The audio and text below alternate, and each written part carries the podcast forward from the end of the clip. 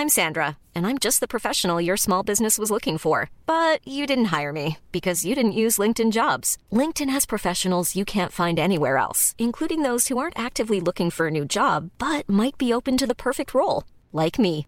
In a given month, over 70% of LinkedIn users don't visit other leading job sites. So if you're not looking on LinkedIn, you'll miss out on great candidates like Sandra. Start hiring professionals like a professional. Post your free job on linkedin.com/people today. Je vois rien. Si, regardez, là, il y a une tache, là, regardez, j'ai une grosse tache très préoccupante. Ça, c'est la partie basse du diaphragme. Dimitri, Quoi, quoi j'ai mal au crâne, j'ai la nuque très raide. Va te coucher. Je fais une rupture d'anévrisme. S'il est hypochondriaque, il a besoin d'un psy, il a pas besoin d'un médecin. Toi, tu veux une guerre de poids Est-ce que ce mal de tête, ce serait pas une tumeur? Ces picotements, le début d'une crise cardiaque Autant de questions, d'anxiété pour celles et ceux qui les formulent. Mais s'il y a des millions d'anxieux dans notre pays, moins de 2% de la population serait vraiment hypochondriaque. C'est-à-dire se pourrir la vie à s'inquiéter pour sa santé, le bon fonctionnement de son corps. Un trouble qui se répercute sur l'entourage, puis aussi sur les médecins consultés qui jamais ne rassurent hypochondriaque, il existe cependant des voies pour prendre de la distance, aller mieux. On en parle avec Antoine Spat, psychologue clinicien, auteur avec Caroline Michel de Tu crois que c'est grave? Petit traité à l'usage des hypochondriaques qui veulent s'en sortir aux éditions Larousse.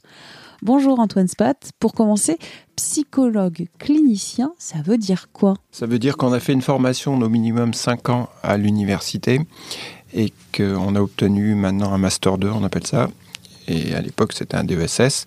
Et donc, c'est une espèce de garantie euh, d'études euh, qui a été faite et qui permet de prendre en charge des personnes qui ont sans souffrance éventuellement. Vous vous êtes intéressé à l'hypochondrie. Vous en avez même écrit un ouvrage.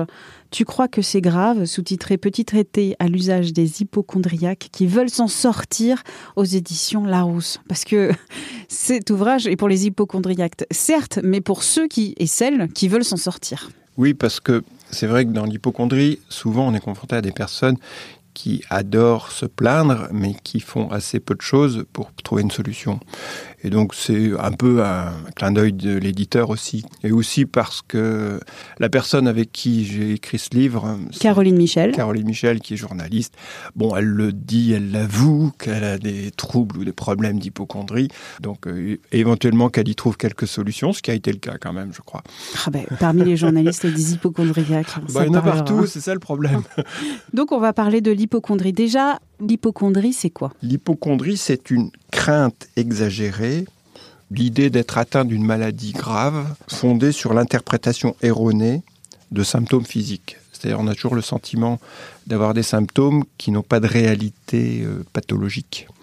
Pour qu'on soit qualifié entre guillemets d'hypochondriaque, il faut que cette euh, problématique dure un certain temps, euh, au moins six mois, que ce soit pas le résultat de troubles anxieux euh, généralisés, ce qui arrive souvent, par exemple dans les TOC, c'est problématique, qu'il n'y ait pas de, évidemment de, de pathologie avérée. Hypochondrie n'est pas anxiété, n'égale pas anxiété. Il y a forcément de l'anxiété dans l'hypochondrie, sauf que cette anxiété, elle est euh, vraiment centrée sur la peur du corps, des maladies qui peuvent être liées au corps.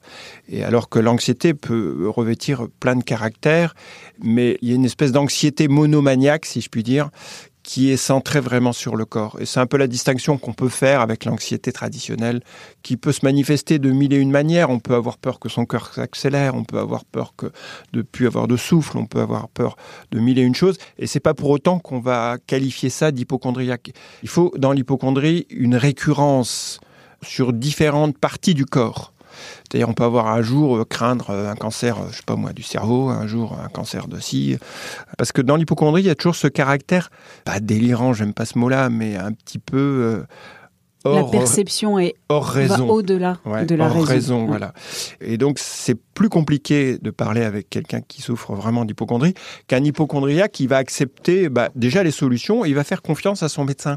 Ce qui n'est pas toujours le cas de l'hypochondriaque qui va s'en remettre dans un premier temps à son médecin pour ensuite commencer à douter et ensuite éventuellement à critiquer son médecin. Combien de personnes hypochondriaques en France aujourd'hui? C'est très difficile à évaluer parce que justement, il y a cette assimilation entre anxiété et hypochondrie. Il y a un chiffre qui court de 8%, mais il me semble bien excessif. Les vrais, vrais, de vrais, de vrais hypochondriaques, ça doit tourner autour des 2-3%. Beaucoup de gens se croient hypochondriaques. Et beaucoup de gens sont qualifiés d'hypochondriaques justement parce qu'ils ont tendance à avoir cette plainte autour du corps. Et c'est devenu un lot commun maintenant de, traiter quelqu'un d'hypochondriaque comme de traiter de paranoïaque ou d'hystérique. Pour disqualifier quelqu'un, on va le traiter d'hypochondriaque. On ne naît pas hypochondriaque, on le devient, pour paraphraser Simone de Beauvoir. Quand et comment se réveille l'hypochondrie? L'hypochondrie, elle est quand même le résultat euh, souvent d'une situation familiale qui est marquée par une forme de dureté, un manque de considération sur le vécu psychologique, par exemple, du jeune enfant, et un mode de relation qui est marqué quand même par un rapport au corps qui est rude. C'est le genre de famille où on dit euh, ne te plains pas, ou euh, des fois un homme, peut supporter euh, la douleur, ou des choses comme ça. Ce rapport au corps, il n'est pas marqué par la douceur. Et c'est plutôt des rapports familiaux qui sont assez trash, comme on dit. Ensuite, l'hypochondrie peut se réveiller sur différents modes. Elle peut se réveiller face à des situations traumatiques. Alors, c'est quoi ces situations traumatiques Alors, dans l'hypochondrie, euh, les gens disent Ah, je commençais à m'inquiéter, je suis devenu hypochondriaque. Lorsqu'ils ont été confrontés à la vue de quelqu'un qui est euh, ben, dans une situation de maladie très grave, au seuil même de la mort, ou des situations de, mort euh, de quelqu'un de proche, par exemple, auxquelles ils sont identifiés. Et donc la vue, la confrontation et l'impuissance à réagir face à la déchéance euh, de la maladie, de la mort, accident, je ne sais quoi, c'est surtout la confrontation au sentiment d'impuissance. Et en ce sens-là, que ça prend un caractère un peu traumatique. Quand on se sent impuissant, on se sent pour l'autre, on se sent impuissant aussi pour soi. Et c'est ce sentiment-là qui alimente souvent bah, l'anxiété ou la peur euh, bah, de la mort, parce que c'est quand même de ça qu'il s'agit. L'hypochondriaque a toujours peur en général de maladies relativement graves qui amènent à la mort. Il n'y a pas peur d'un rhume. Et lorsqu'il est atteint paradoxalement d'une maladie bien déterminée, bien qualifiée, bien identifiée, bah, son angoisse, elle s'éteint souvent. Ça l'apaise, parce que ce, que ce qui est toujours permanent chez l'hypochondriaque, c'est la recherche d'une connaissance ultime sur sa maladie. C'est-à-dire qu'il lui manque un élément en permanence dont il n'a pas connaissance et il recherche, et il recherche toujours cet élément manquant. Donc il y a cette part manquante, comme dirait Christian Bobin, que j'adorais. Et elle est alimentée par une angoisse permanente, permanente, permanente. C'est la même chose à la période du Covid, quand les personnes euh, étaient, euh, savaient précisément ce qu'il fallait faire pour se préserver du Covid, eh ben, les hypochondriaques n'étaient pas plus anxieux euh, que les autres. Euh, parce qu'ils savaient précisément, les règles étaient données, ils savaient qu'il fallait mettre le masque, le machin, le gel, ils avaient 3 litres de gel sur eux. Euh, voilà. L'événement traumatique, la confrontation avec la mort, pour l'hypochondriaque, c'est quelque chose qui est difficile. Et pourtant, cette hypochondrie, donc cette peur de la mort, c'est aussi un appel à la vie de cette vie dont on veut jouir, de cette vie dont on veut qu'elle se réalise. La grande difficulté étant de savoir comment. Oui, c'est comme tout mécanisme un petit peu anxieux. Derrière l'anxiété, il y a une pulsion de vie, paradoxalement. Une pulsion de vie qui est entravée. L'hypochondrie, comme l'anxiété de manière générale, c'est une mise en marche, comment dirais-je, d'une forme d'immunité psychique. C'est une manière de se préserver psychologiquement, c'est-à-dire de mettre en place des mécanismes de défense qui nous protègent de la déchéance, du sentiment de, faim. La finitude. Quand on développe cette anxiété, c'est comme si on, on luttait contre quelque chose on lutte contre un sentiment qui nous oppresse, mais on lutte quand même. Donc on sombre pas dans la dépression. Qu'est-ce qu'on peut dire à ces personnes qui ne savent pas forcément si elles sont très anxieuses ou si elles sont hypochondriaques? Vous pouvez aller mieux. Oui, bien sûr, on peut aller mieux. On peut surtout ne pas aller mal. Ah, alors il va falloir l'expliquer ça aussi. bah oui, c'est pas la condition de l'existence d'aller mal. Il y a toujours des ressources quand même chez les personnes à aller chercher. Quelles sont bah, C'est toujours intéressant de voir à quel moment dans leur vie ils se sont sentis bien et ils n'étaient pas obligés de vivre avec ce sentiment d'inquiétude permanent. Et donc déjà d'aller chercher euh, chez eux les moments où ils ont constamment, si vous voulez, où ils ont vécu normalement, c'est déjà rétablir quelque chose de positif. Ensuite, euh, faire le bilan avec eux du nombre de fois où ils se sont plaints de leurs euh, symptômes et que ça s'est avéré euh, négatif.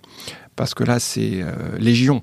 Quand on est capable déjà de faire le bilan de tout ça, ça commence à, relativiser les choses et à, quand à entamer le, le potentiel anxieux d'une personne. Évidemment, dire euh, d'aller consulter quelqu'un qui est un peu spécialiste de l'hypochondrie Ça aide beaucoup, oui. Il y a une chose aussi qui aide bien, si vous voulez, c'est donner du sens un petit peu aux symptômes. Chaque symptôme du corps vient nous dire quelque chose, est un message. Et c'est ce sens-là où c'est positif. On n'a pas un symptôme par hasard, il a toujours un sens. Et ce sens, un peu comme les hiéroglyphes, il faut les déchiffrer. Donc il faut déchiffrer le, sens et la pertinence de ce qui nous est dit par le corps. Et quand on arrive à donner du sens, en général, on atténue grandement euh, l'anxiété, voire l'hypochondrie. Merci d'avoir écouté cet épisode de Minute Papillon avec notre rendez-vous La Bulle, un podcast d'Anne-Laetitia Béraud pour 20 minutes. S'il vous a plu, n'hésitez pas à le partager sur les réseaux sociaux, à en parler autour de vous, à vous abonner, à l'évaluer aussi sur votre plateforme ou appli d'écoute préférée. À très vite et d'ici la bonne écoute des podcasts de 20 minutes comme Tout s'explique.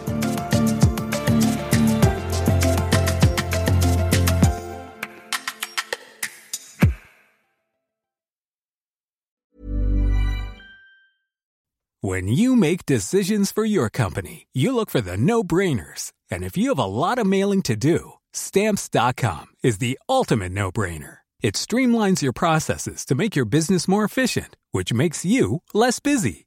Mail checks, invoices, legal documents, and everything you need to keep your business running with stamps.com. Seamlessly connect with every major marketplace and shopping cart Schedule package pickups and see your cheapest and fastest shipping options from different carriers with rates up to 89% off USPS and UPS rates. And with the stamps.com mobile app, you can take care of mailing and shipping wherever you are. Make the same no-brainer decision as over 1 million other businesses with stamps.com. Sign up with code program for a 4-week trial plus free postage and a free digital scale. No long-term commitments or contracts. That's stamps.com. Code Program. On ne va pas se quitter comme ça. Vous avez aimé cet épisode? Sportif, généraliste, sexo ou scientifique, varié mais toujours bien informé. Découvrez les autres podcasts de la rédaction 20 minutes sur votre application d'écoute préférée ou directement sur podcast au pluriel.20minutes.fr. Et merci de nous avoir écoutés.